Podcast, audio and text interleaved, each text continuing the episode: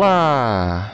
Bem-vindos a mais um Spin de Notícias, o seu giro diário de informações científicas em escala subatômica. Meu nome é Juliano Froder e hoje, neste domingo, dia 23 Driadan do calendário Decátria e dia 18 de abril do calendário Gregoriano, falaremos sobre jejum, microbiota e hipertensão. No programa de hoje, vamos falar um pouco sobre os efeitos do jejum e da conhecida dieta DASH sobre a microbiota e seu efeito na hipertensão.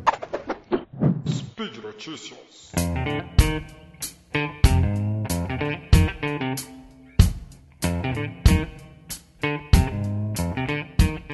Eu já fiz alguns spin de notícias e escrevi alguns textos para o portal de eventos sobre hipertensão e sobre a microbiota. Além disso, outro assunto que me interessa é no uso do jejum para alcançar algum benefício, e no caso de hoje é para auxiliar no controle da pressão arterial em pacientes hipertensos, nos quais eu me identifico, como pode ler no artigo que eu escrevi e estará fixado aqui no post. Bom, sabe-se que a dieta tem a capacidade de afetar a microbiota intestinal, o sistema imunológico e, por consequência, a fisiologia, patologias do hospedeiro, que no caso somos nós. Contudo, ainda não se sabe tanto sobre dietas e jejuns e as mudanças na microbiota em pacientes com síndromes metabólicas. Normalmente, para reduzir riscos cardiovasculares, seu médico vai recomendar que você faça exercícios físicos, mude sua dieta. É o que o seu profissional de saúde favorito mais fala. Trocar a sua dieta ocidental para uma mais mediterrânea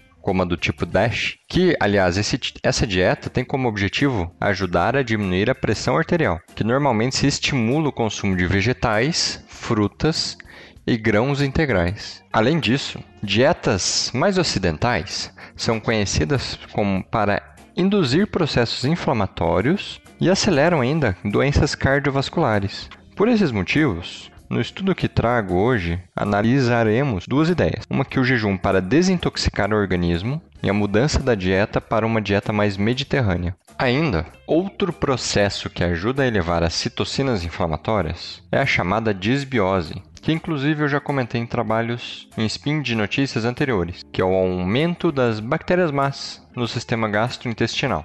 Esse processo, a disbiose, gera um aumento de desordens metabólicas incluindo a hipertensão. Por esse motivo, uma das ideias do jejum antes da dieta seria uma espécie de desintoxicação das bactérias, mas por meio de um jejum de alguns dias, para assim mudar a dieta. No estudo que eu trago hoje, os pesquisadores elaboraram separaram alguns voluntários em dois grupos. No primeiro grupo, os voluntários realizaram um jejum. Esse jejum foi dividido em duas partes. Primeiro, os voluntários ingeriram no máximo 1.200 quilocalorias por dia de uma dieta vegana durante dois dias.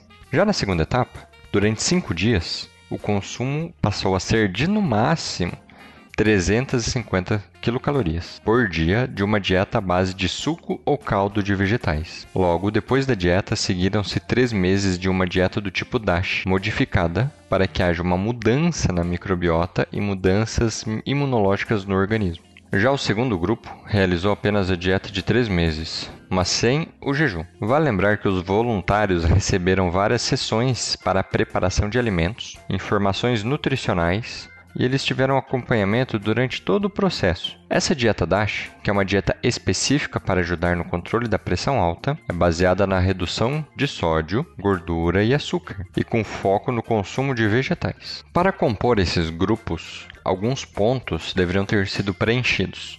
Por exemplo, os indivíduos incluídos nesse estudo tiveram uma maior circunferência abdominal, grande quantidade de triglicérides no sangue, baixos níveis de HDL, que é aquele colesterol considerado bom, uma elevada pressão arterial, acima de 130 por 85 milímetros de mercúrio, ou fazendo uso de medicamentos antipertensivos, e por fim, glicose no sangue elevada ou em tratamento para o diabetes mellitus.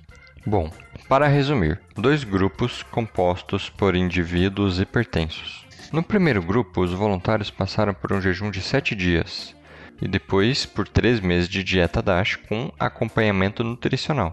O segundo grupo passou por 3 meses de dieta com acompanhamento, mas sem o jejum. Nesse sentido, foram analisados alguns pontos, como a microbiota intestinal, quais bactérias estão ou não presentes, o sistema imunológico, a pressão arterial dos pacientes antes e depois da intervenção, e se há relação entre a mudança da microbiota pelo jejum e a pressão arterial. Bom, para resumir, o jejum demonstrou mudanças na microbiota e na homeostasia imunológica, com efeitos benéficos no peso do indivíduo, assim como na pressão sanguínea. Já se observou que o jejum pode afetar sim a microbiota em indivíduos saudáveis e aumentar a produção de microorganismos produtores de SCFA, que são ácidos graxos de cadeia curta, que inclusive eu já comentei em outro spin de notícias.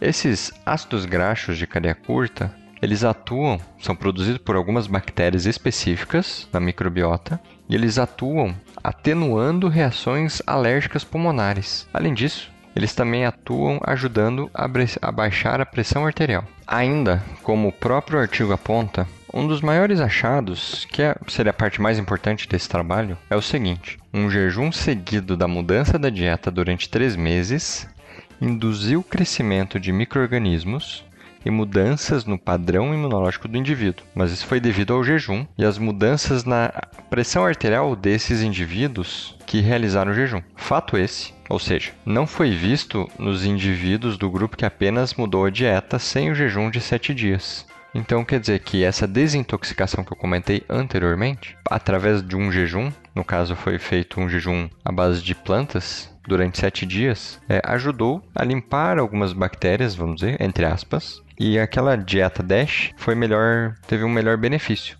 Além disso, o jejum seguido da dieta também reduziu o peso a longo prazo do voluntário. Em termos imunológicos, o jejum induziu uma mudança nas populações das células imunes na circulação sanguínea, tais como diminuiu a quantidade de células T helper 1 e aumentar uma célula chamada célula dendrítica, as quais apresentam relação na patogênese da hipertensão em alguns experimentos. Ainda se observou um aumento em um tipo celular chamado de células MITE, que é uma célula T invariante associado à mucosa, que apresenta um papel ainda pouco, ainda pouco conhecido na homeostase gastrointestinal, mas tem uma associação com a pressão arterial. Bom, como todo artigo, é importante apontar que esse trabalho foi feito em um número reduzido de voluntários e ele pegou uma população muito delimitada, que no caso seriam caucasianos e europeus. Além disso, mais estudos precisam ser feitos, mas o impacto favorável do jejum seguido de uma dieta DASH é observado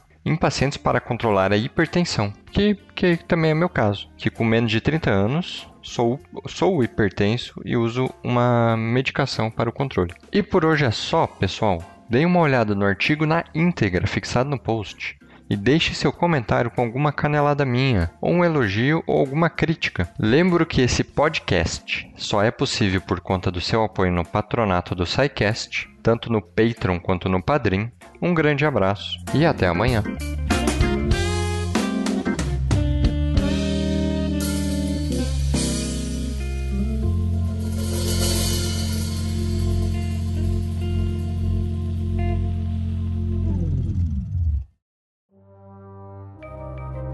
Este programa foi produzido por Mentes Deviantes. deviante.com.br.